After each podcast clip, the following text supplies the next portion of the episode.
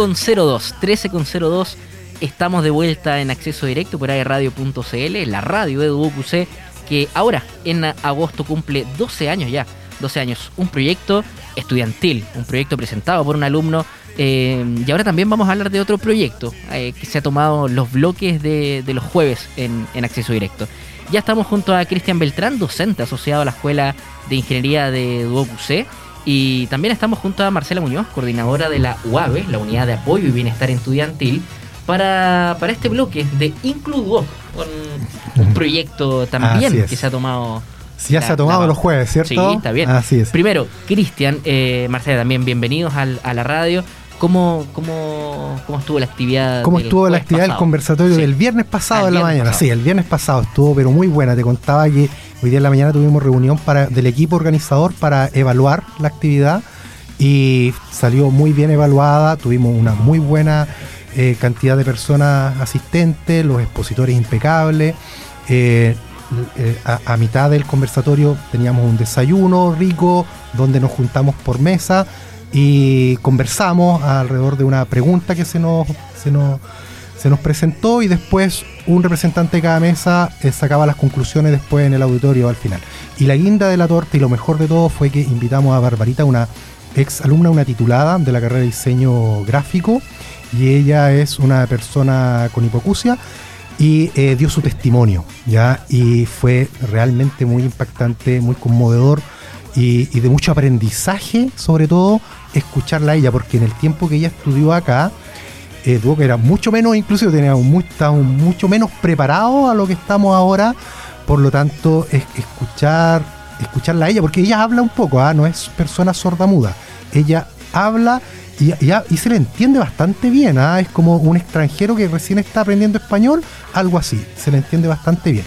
Igual estaba apoyada por un intérprete y resulta que tiene, tiene pololo, andaba acompañada de su pololo, el pololo también dio unas palabras, muy, muy bonito el testimonio de él, porque él, él tiene una empresa y le dio trabajo a, Bárbara. No sé si llegó haciendo la práctica o llegó inmediatamente a trabajar. Y ahí se conocieron, tenieron una relación y ahora son pololos, son pareja. Y él contaba una experiencia tan potente, decía que al principio fue también eh, como un rechazo, fue, fue una barrera para el resto de los trabajadores ¿ya? Y de a poco, de a poco, ¿no es cierto?, eh, se fue acostumbrando, se fueron adaptando y, ya son un equipo consolidado con, con Bárbara. Y, ella nos contaba que tiene intenciones de seguir estudiando, es muy inteligente, con muchas ganas de seguir superándose y quiere estudiar una nueva carrera ahora. Así que, no, fue muy bueno el conversatorio, lo vamos a dejar como una actividad hito, lo queremos instalar y dejarlo y repetirlo todos los años. Sí, lo, hemos comentado también en, este espacio. Eh, es curiosa nuestra sociedad. Podríamos hacer un análisis mucho más profundo. Pero claro, nos acordamos de, la inclusión, digamos, para dos hitos principalmente. Teletón, que es una vez al año, y en el caso de, las zonas más extremas, para las que son las jornadas de la rehabilitación, que es un poco lo mismo, pero haciendo el símil eh, en, esa, en esa zona. Eh, y sería. Claro, así es. Y, el resto del año, y lo, hemos dicho también acá, si no nos toca de manera personal porque tenemos un familiar, un conocido, que está, o por un accidente, o qué sé yo, se ve enfrentado a una situación eh, de discapacidad, es como, ah, mm, exacto. Sí, parece que, parece que es más cerca. Eh, y ahí recién nos hace un llamado de atención, un llamado de alerta. Y, y qué curioso también que, en la educación primaria, ¿sí? Eh, como que no se nos enseña esto. Tienes toda la razón. O sea, ¿eh? está bien, está bien aprender lenguaje, matemática, eh, historia, por supuesto, hacer deporte. pero ¿y qué más? ¿Cómo, mm. ¿Cómo, estamos formando a los más chicos? Yo sé, nosotros, lo decía hace un rato, nosotros, yo soy joven, tengo 25 todavía, o me, siento más joven. eres joven. tengo 25 recién. Eh, y claro, tal vez nuestra generación ya no lo tuvo ya. Mm. Ya, listo. Y probablemente nos va a costar más enfrentarnos o vernos enfrentados a esta realidad de poder ser eh, actores de este cambio. ¿sí? Mm. Puede que no, no, nos cueste más. Pero los más jóvenes, los niños, digamos, hoy ya vienen con otro switch. Es como un cambio total.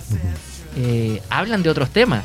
Claro, son niños, pero tampoco hay maldad. No sé cómo lo ves por ese lado también, Marcela. Mira, hola, bueno, hola a todos. Eh, muchas gracias por la invitación. Como ya lo adelantaba, mi nombre es Marcela, soy coordinadora de la UADE hace ya casi siete años. Y dentro de los muchos programas que yo abordo en mi unidad está el PAEDIS, que es el programa de acompañamiento a estudiantes en situación de discapacidad. Y tomando un poco y complementando lo que tú mencionabas, yo siento que es responsabilidad de todos cambiar la mirada a la discapacidad. Entendiendo que es responsabilidad de todos, hay una nueva realidad. Eh, ya es una tema, un, tema de, vanguardia y es nuestra responsabilidad social también.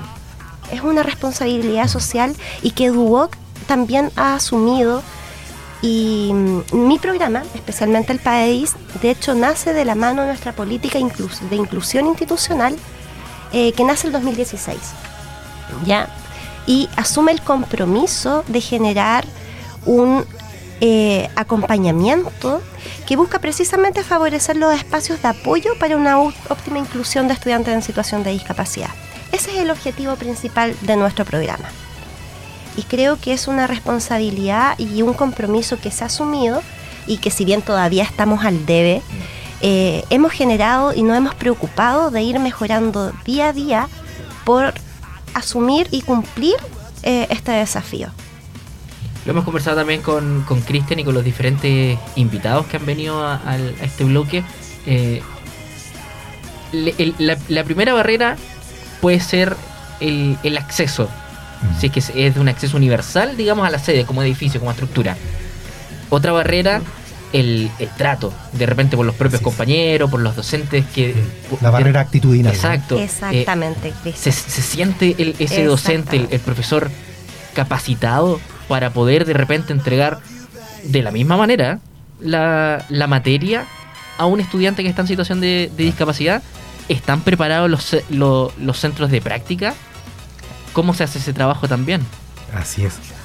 Por eso que es un tremendo desafío, pues yo, yo lo siento que, es algo que, hay que ir de a poco, ¿no es cierto?, peldaño a peldaño, e ir instalando esos peldaños. Por ejemplo, una cultura, partir con empezar a instalar una cultura de concientización, una cultura inclusiva. Entre toda la, comunidad, por ejemplo, acá de partir por casa, ¿no es cierto?, de que estemos conscientes de esta realidad y de que podemos aportar, de que yo ese es mi compromiso personal, desde mi especialidad, por ejemplo, desde la electrónica, desde la ingeniería, yo puedo aportar a la discapacidad. Por ejemplo, diseñando y desarrollando recursos tecnológicos que faciliten, ¿no es cierto?, la accesibilidad o la participación de las personas. La Marcela, desde su profesión, por ejemplo, de la psicología, ¿cierto?, desde tu cargo, tú como, comunicador eh, radial, también podemos aportar. Mi otra colega, la Marcela, que es del área de la prevención de riesgo, también tiene mucho que aportar. Entonces, siento que, y, me siento feliz, y me siento contento porque cada vez se va sumando más gente y, vamos generando ese, ese logro de ir instalando con estas actividades como el conversatorio que tuvimos, con hacer más difusión de las actividades que hace la UAB, el punto estudiantil, lo que podemos aportar los profes, etcétera. Y en ese sentido, Marcela, a, través también del, programa de acompañamiento eh, para, estudiantes en situación de discapacidad, cómo, cómo ha sido este, este, avance desde el 2016, que si lo vemos, el 2016 fue, fue ayer, digamos, pero ha pasado mucho tiempo, estamos todos los días recibiendo nueva información, hay nuevos avances, ¿cómo ha ido cambiando? Ha sido un proceso de crecimiento. Nosotros cuando iniciamos el 2016 el programa teníamos ocho estudiantes en situación de discapacidad porque hay que entender que el programa la participación en el programa es de carácter voluntario. el estudiante debe querer declarar una situación de discapacidad y querer ser visibilizado para poder ser parte de él. Bajo ningún concepto nosotros eh, condicionamos la participación del estudiante a la matrícula. En realidad es una decisión y es una decisión de participación voluntaria. Bueno, nosotros iniciamos el 2016 con ocho estudiantes en situación de discapacidad y el primer semestre del presente año habían 41. Entonces ha sido un crecimiento gradual, pero eh, sumamente significativo, porque también hemos tenido eh, muy buenas experiencias y nuestra, como les comentaba, nuestro compromiso es, visibilizar oportunidades de mejora. Ir cada vez aprendiendo, mejorando, perfeccionándonos, generando acciones concretas, no quedarnos solamente en la idea para poder eh, traducir el apoyo en acciones. Y asimismo es que desde ese año nosotros también hemos participado en la red de educación superior inclusiva de nuestra región con el fin de ir mejorando, compartir buenas prácticas, ir nutriéndonos de experiencias de, otras casas de estudio. Y a pesar de que somos un programa relativamente nuevo, es uno de los que tiene instalado más eh, apoyos eh, en temas de accesibilidad para nuestros estudiantes.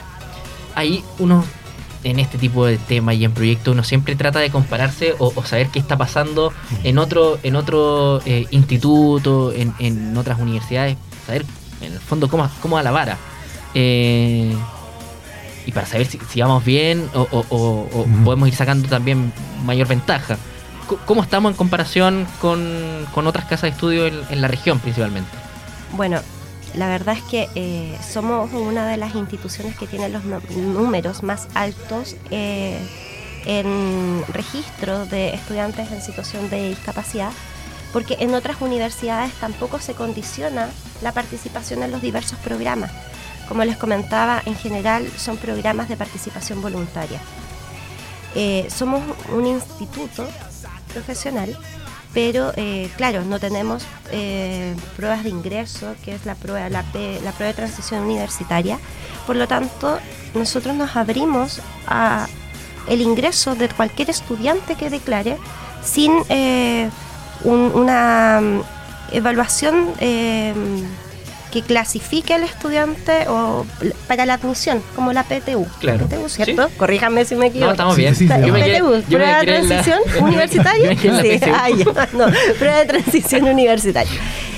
Y como les comentaba, somos la institución que más se ha esmerado en tener eh, e ir mejorando en temas de apoyo y accesibilidad y que eso se traduzca en acciones concretas.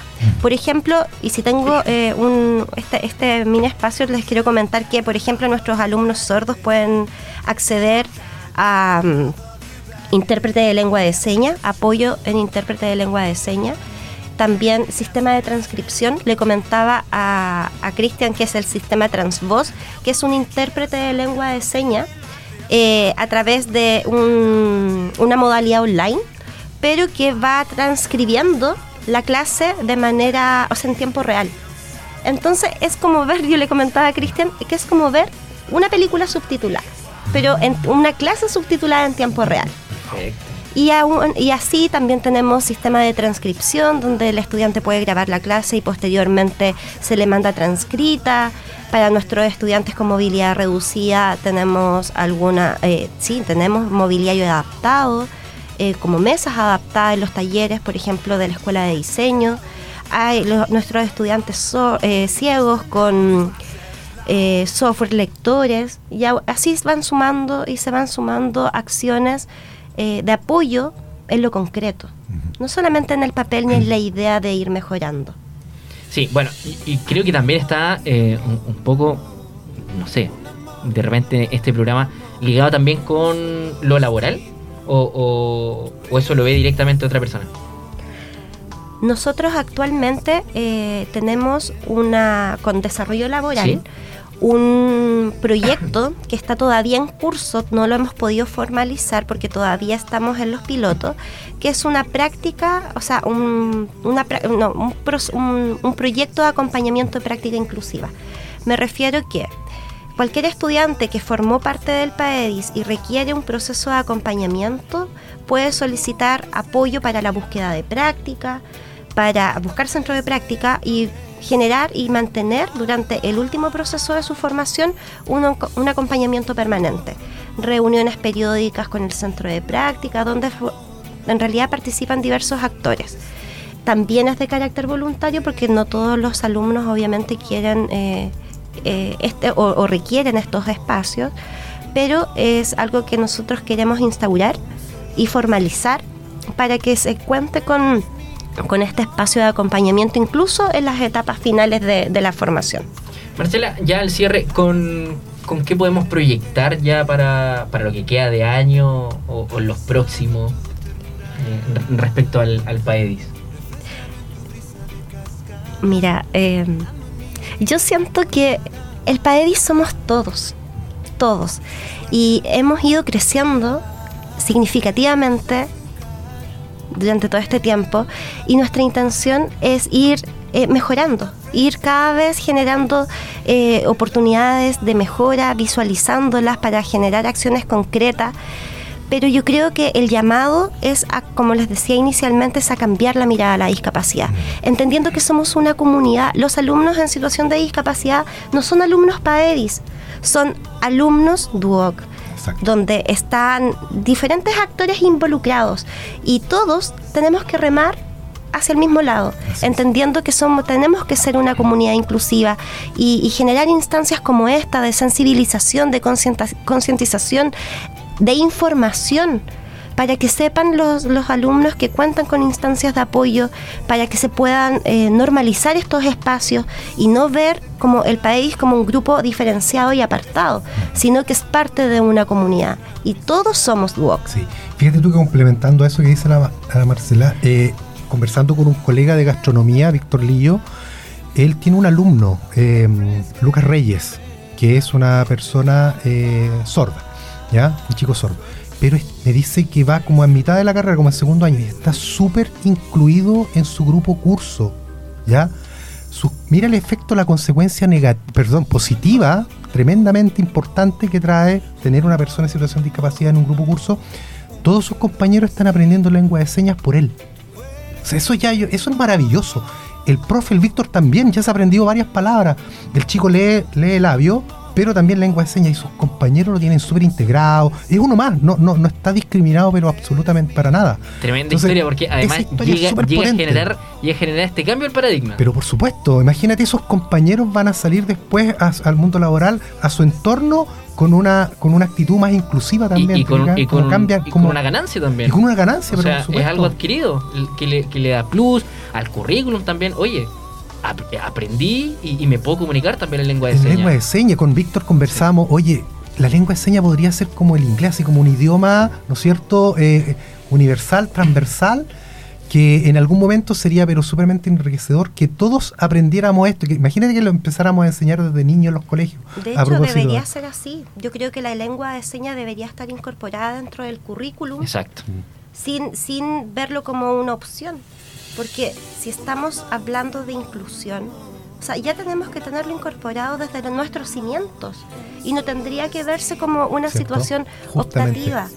Entonces, lo que hace Lucas y el interés de los compañeros en querer aprender la lengua de señas me parece que es maravillosa porque habla de que finalmente nosotros queremos que la inclusión está en la impronta de nuestros estudiantes. Y pucha que seríamos mejores también como sociedad. absolutamente. Cristian Beltrán, docente asociado a la Escuela de Ingeniería de UOQC y Marcela Muñoz, coordinadora de la UAB, la Unidad de Apoyo y Bienestar Estudiantil. Gracias por estar eh, en, esta, que es la sección de, ustedes también, porque es Muchas gracias, Gracias por el espacio.